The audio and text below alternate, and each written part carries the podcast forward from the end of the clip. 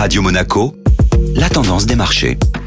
La tendance des marchés avec Société Générale Private Banking. Bonjour Florence Fate. Bonjour Benjamin. La bourse européenne repart de l'avant grâce aux publications de résultats. Le géant de l'agroalimentaire Danone a fait sensation lors de la séance d'hier. Le groupe a publié un chiffre d'affaires en nette hausse, boosté par des résultats largement au-dessus des attentes et les rumeurs d'une étude d'offre de rachat de la part du géant Lactalis, ce qui a permis au titre de grimper de 7% en séance. Les bonnes nouvelles se sont poursuivies du côté des valeurs technologiques. Le groupe Téléperformance publia un chiffre d'affaires d'1,9 milliard d'euros pour le premier trimestre et avancé de 5% en séance. ST Microelectronics, dans son sillage, a tiré son épingle du jeu, soutenu par un chiffre d'affaires légèrement supérieur aux attentes du néerlandais ASML, valeur considérée comme un bon baromètre du secteur technologique. Et outre ces publications de résultats, la poursuite de la chute de Netflix était au cœur de la séance. Le groupe qui présageait de gagner 2,5 millions d'abonnés supplémentaires au premier trimestre en a contre toute attente perdu 200 000.